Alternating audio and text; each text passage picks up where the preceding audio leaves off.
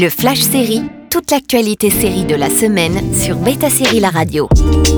Quelles étaient les news sérielles de la semaine C'est parti Cap de fin pour High School Musical The Musical The Series, dont la dernière saison commencera le 9 août prochain sur Disney+.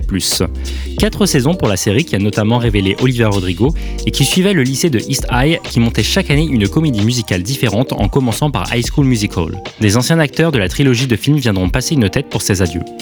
On enchaîne avec Nine Perfect Strangers qui est renouvelée. La série menée par Nicole Kidman, que beaucoup croyaient être une mini-série, vient d'être renouvelée pour une saison 2. L'actrice australienne est de retour dans le rôle de Masha et des nouvelles têtes comme celle de Murray Bartlett pourraient débarquer.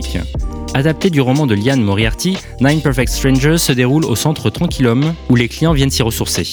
La saison 2 déménage dans les Alpes suisses.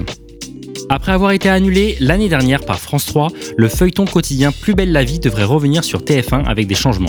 Les épisodes passeront de 25 à 15 minutes et la diffusion se passera après la case météo entre midi et 14h. Certains acteurs reviendraient et d'autres non pour répondre aux nécessités de coupes budgétaires. Le Mistral devrait revenir en fin d'année puisque le tournage est prévu courant octobre.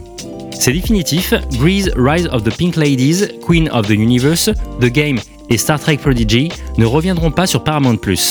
La nouvelle a particulièrement attristé les fans, car en plus d'une annulation, c'est le retrait complet de ces séries de la plateforme qui va arriver. Concernant Prodigy, la saison 2 était pourtant en production. Le studio va donc tenter de trouver un nouvel acheteur pour sa série d'animation. Rise of the Pink Ladies dispose également de cette option si d'autres diffuseurs sont intéressés pour la reprendre. Malheureusement, statistiquement, cette solution arrive très peu. Retrouvez toutes les bandes annonces et teasers sur betasérie.com. À la semaine prochaine pour de nouvelles news. Le Flash Série sur Beta Série La Radio.